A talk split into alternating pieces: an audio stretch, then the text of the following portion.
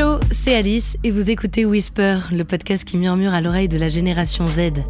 Dans Whisper, on part à la rencontre d'hommes et de femmes de terrain qui nous partagent leurs visions, leurs expériences et leurs expertises afin de nous guider dans la grande nébuleuse qu'on appelle parfois le monde du travail, de la recherche d'emploi aux innovations secteurs. Ah, le luxe, c'est l'élégance, c'est l'audace, c'est le charme. La data, quant à elle, ressemble davantage à l'héritier génial de Rick et Morty. À première vue, on pourrait rire de ce duo improbable. Et pourtant, la data et le luxe marchent aujourd'hui main dans la main. Quelles sont donc les raisons de cette association détonnante et quelle forme prend-elle? Pour répondre à ces questions, j'ai mis le cap sur Louis Vuitton. La célèbre maison conçoit notamment des objets connectés depuis 2017. Après avoir évalué tristement ma garde-robe, j'ai dû me résoudre à frapper à leur porte un tote bag froissé à la main, à défaut d'un Canvas of the Future. Canvas of the Future, c'est leur nouveau sac, présenté au printemps 2019 à Vivatech. Un modèle à écran souple intégré qui sortira en 2020, preuve de la capacité de la maison à allier technologie et artisanat. Pour commencer mon enquête, j'ai rendez-vous avec Bruno. Il est en charge de la data et de l'intelligence artificielle chez Louis Vuitton. Depuis des années, il voit le volume de données croître et les algorithmes devenir toujours plus performants. Et ce n'est pas pour lui déplaire. Bonjour Bruno. Bonjour Alice. Euh, avant d'aller plus loin, j'aimerais mettre une chose au clair. Quand on évoque la data, on parle de quoi? Et plus particulièrement quand on parle de la data dans le luxe Alors, c'est assez difficile d'être précis sur cette question, parce qu'aujourd'hui, tout ce qui fait notre monde peut être transcrit sous forme de données, sous forme de data. De manière plus spécifique, moi je regrouperai les, données en cinq grandes catégories. La première, c'est celle autour de nos clients, donc les, achats qu'ils font dans nos magasins, euh, ce qu'ils visitent sur nos sites, euh, sur nos sites internet, les, interactions qu'ils peuvent avoir avec notre service euh, client. Ensuite, de manière plus large, il y a toutes les données sur les consommateurs au sens large, avec euh, notamment les, influenceurs sur les réseaux sociaux, ce qui va nous permettre d'observer et de prédire les tendances, euh, futures. Et euh, du coup, on va retrouver toutes les données d'activité sur le web et les réseaux sociaux, avec les, recherches effectuées sur Google, par exemple, les posts sur Twitter, sur Instagram, les contenus des forums, des blogs.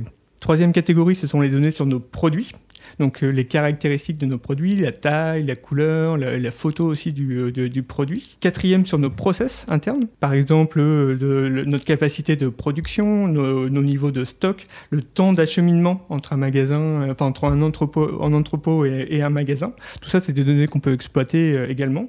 Et la dernière catégorie que je citerai, c'est ce qu'on appelle les données exogènes, donc celles qui sont extérieures, externes à, à l'entreprise.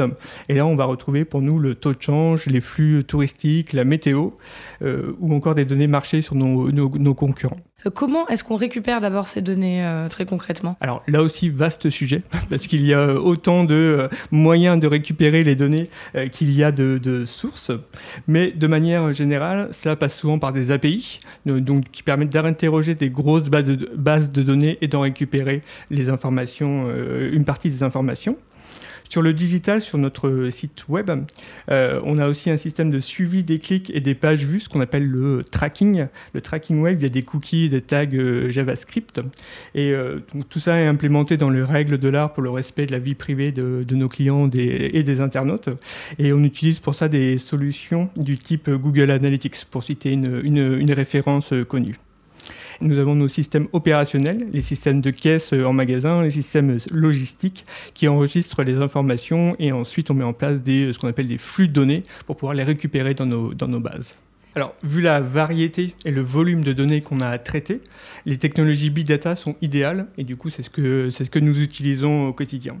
Euh, nous stockons toutes les données dans un cluster euh, Hadoop et on les, nous les transformons avec euh, un framework qui s'appelle Spark et du langage, un langage de programmation qui s'appelle Scala. Donc ça, c'est pour la partie data engineering.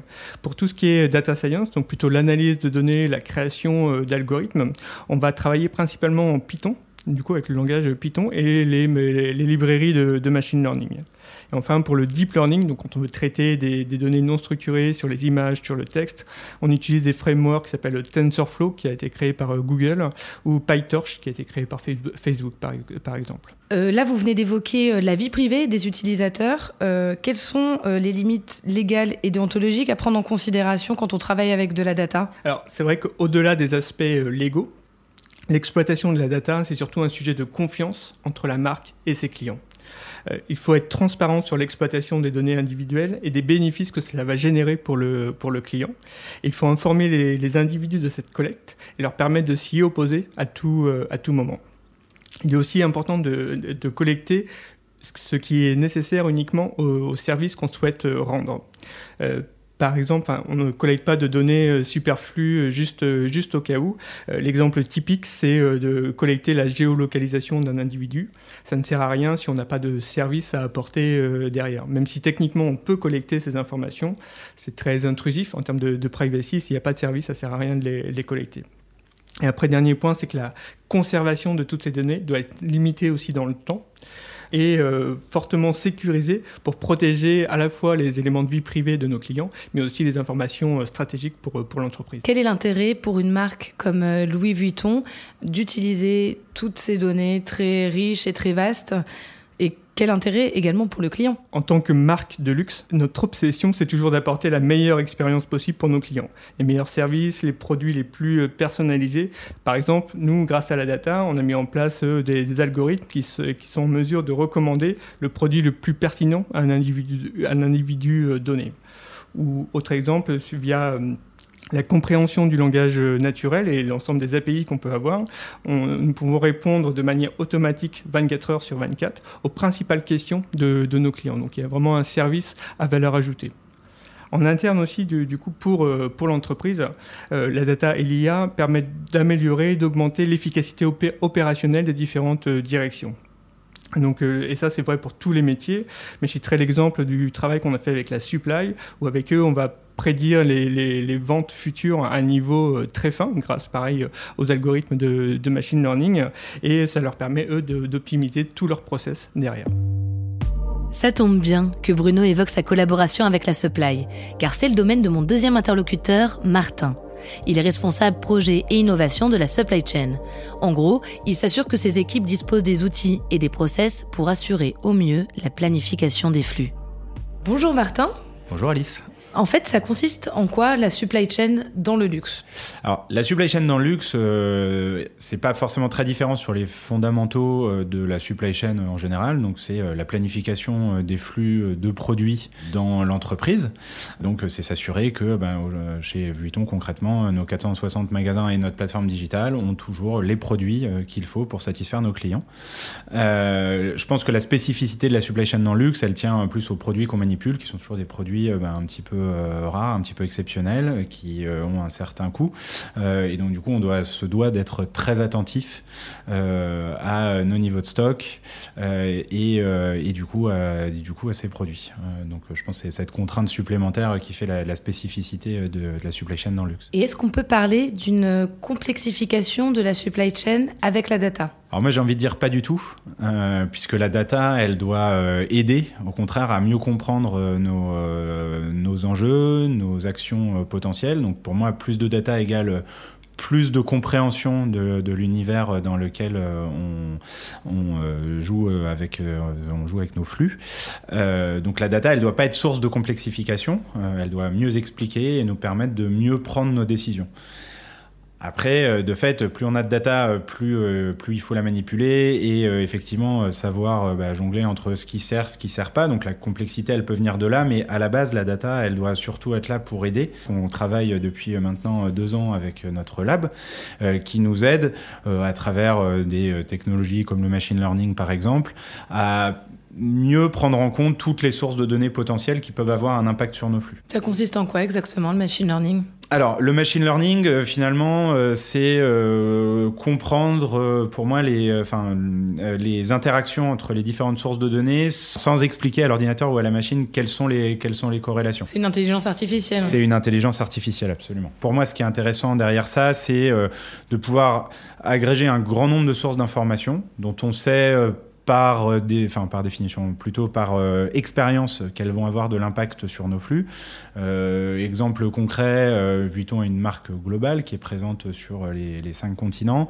Notre business est fortement drivé par les échanges de clientèle touristique. On va avoir de la clientèle asiatique ou de la clientèle américaine qui vont venir acheter nos produits en Europe en fonction bah, des arrivées de clientèle touristique sur Paris, on peut avoir de très gros impacts sur notre chiffre d'affaires à Paris. Euh, et inversement, euh, des impacts positifs ou négatifs dans le marché euh, qui est concerné par la chance, si on parle de la Chine ou des États-Unis par exemple. Et donc du coup, c'est ce type de données où bah, finalement un planeur c'est compliqué pour lui de se dire ah j'ai vendu 10 pièces la semaine dernière mais j'ai 200 personnes qui sont censées arriver en plus sur Paris la semaine prochaine donc ma forecast va plutôt être 12 que 10 on ne peut pas humainement faire ce type de, corrélation. Ce qui nous intéresse du coup beaucoup derrière les technologies comme le machine learning, c'est cette capacité à agréger euh, des données qui nous semblent pertinentes pour nos flux. Ou au contraire de nous dire, bah non, cette donnée, tu pensais qu'elle avait de l'impact sur ton flux. En fait, pas du tout. Euh, il faut plutôt regarder telle autre source ou... Euh, et est-ce que vous euh, pouvez observer des résultats concrets de l'utilisation de, euh, toutes ces données, euh, par exemple en gestion des commandes ou des stocks ou, autre? Oui, absolument. Alors après, c'est toujours, toujours un tout. Il n'y a pas que, que, la donnée ou que les process qu'on met en place, mais euh, c'est vrai que depuis, euh, on va dire, une bonne dizaine d'années euh, maintenant, on a mis beaucoup l'accent sur l'amélioration de notre supply chain. Au rythme où nos collections, c'est un élément qui est fondamental, puisque ça nous permet de, de, savoir être très agile sur la manipulation de nos collections. Ça vous impose aussi de, de vous adapter et d'adopter une plus grande réactivité dans vos fonctions? Ça nécessite du coup beaucoup de rigueur et d'être très précis dans les, les, échanges de produits entre nos différents nos différentes régions euh, et euh, nos différents magasins. Euh, et puis, ça nécessite aussi que nos équipes se soient, se soient adaptées, se soient adaptées à ces produits, et puis qu'on ait, qu'on ait des équipes même si je pense que ça a toujours été un petit peu le cas, mais qui soit très à l'aise avec, avec, nos, avec nos systèmes et qui soient à l'aise avec la manipulation de données en général. C'est des choses que vous recherchez aujourd'hui avec des nouveaux profils chez des chez, euh, chez des juniors, c'est des, compétences euh, de, ce type-là? Oui, c'est des profils qu'on recherche. On cherche beaucoup de, jeunes ingénieurs euh, dans, nos équipes ou de gens avec un petit peu plus d'expérience. On aime bien aussi brasser un petit peu au sein des équipes supply chain, avoir des équipes qui ont des affinités plus produits, plus clients et qui apportent aussi leur valeur ajoutée. Après, euh, c'est vrai que euh, même pour ces profils-là, on recherche quand même des gens qui ont une certaine affinité ou une certaine appétence pour les données. Si on est complètement réfractaire euh, à, à la manipulation de données, c'est peut-être un petit peu compliqué aujourd'hui d'évoluer en supply chain. Euh, mais on, essaye toujours d'avoir un bon, un bon équilibre entre des personnes qui viennent vraiment euh, du milieu euh, data, des profils plus, plus scientifiques, on va dire, ou ingénieurs, et des profils plus, plus produits ou, ou, clients. Quoi. Et puis du coup, c'est la réussite de l'équipe, elle se fait un petit peu dans, le, dans la balance entre ces deux, entre ces deux types de profils. Un profil produit, c'est justement ce qu'il me manquait pour avoir une vision complète de la data dans le luxe. Je rejoins donc Lissy. Elle développe les collections de sacs et de portefeuilles pour une clientèle masculine, exigeante et connectée. Bonjour Lissy. Bonjour. Alors Lissy, vous travaillez donc euh, directement euh, sur le produit. Quel type de données vous intéresse? À quel moment est-ce que vous les récupérez? Sous quelle forme est-ce que vous les récupérez? Et comment est-ce que vous les exploitez? Les données qui m'intéressent, ce sont les données, les retours, les feedbacks des clients euh, qui peuvent faire en magasin. Euh, donc par exemple, euh, si ils trouvent qu'un sac à dos a un manque de fonctionnalité à l'intérieur ou qu'ils auraient bien aimé que ce sac-là soit un peu plus grand ou que ce sac-là ait une bandoulière alors qu'il n'en a pas. pour moi, c'est des informations très importantes.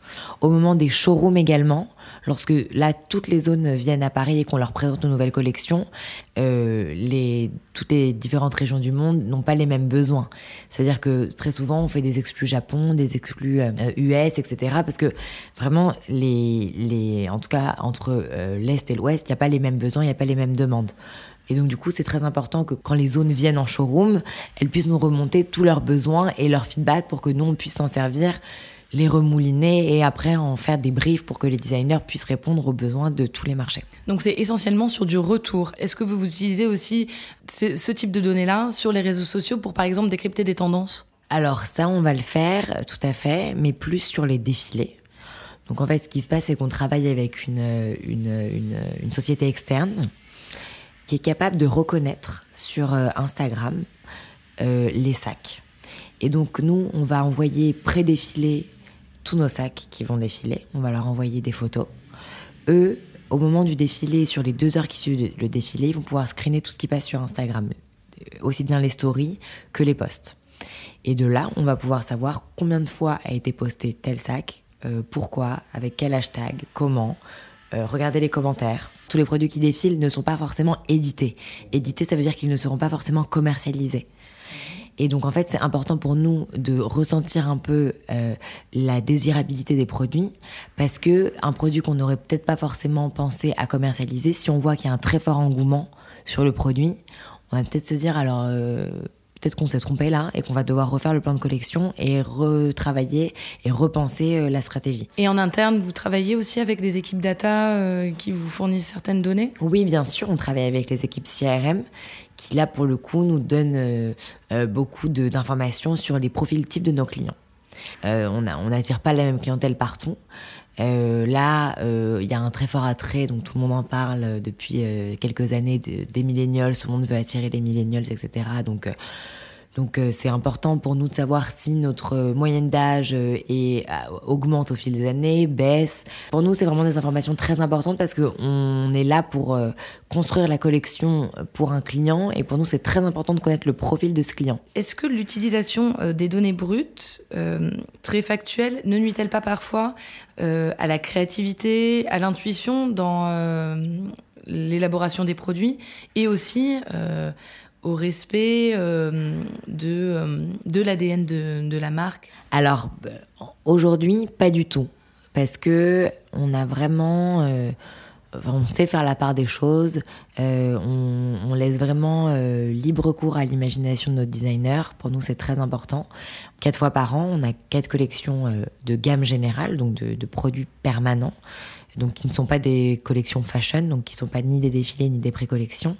On va leur demander de travailler sur telle ligne, sur tel type de sac, pour telle euh, gamme de clients, dans telle gamme de prix.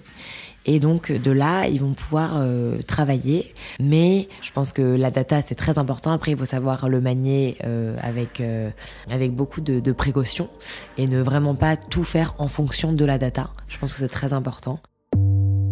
Finalement, la data, c'est un peu comme un crayon et une feuille blanche entre les mains d'un Virgil Abloh ou d'un Nicolas Ghesquière.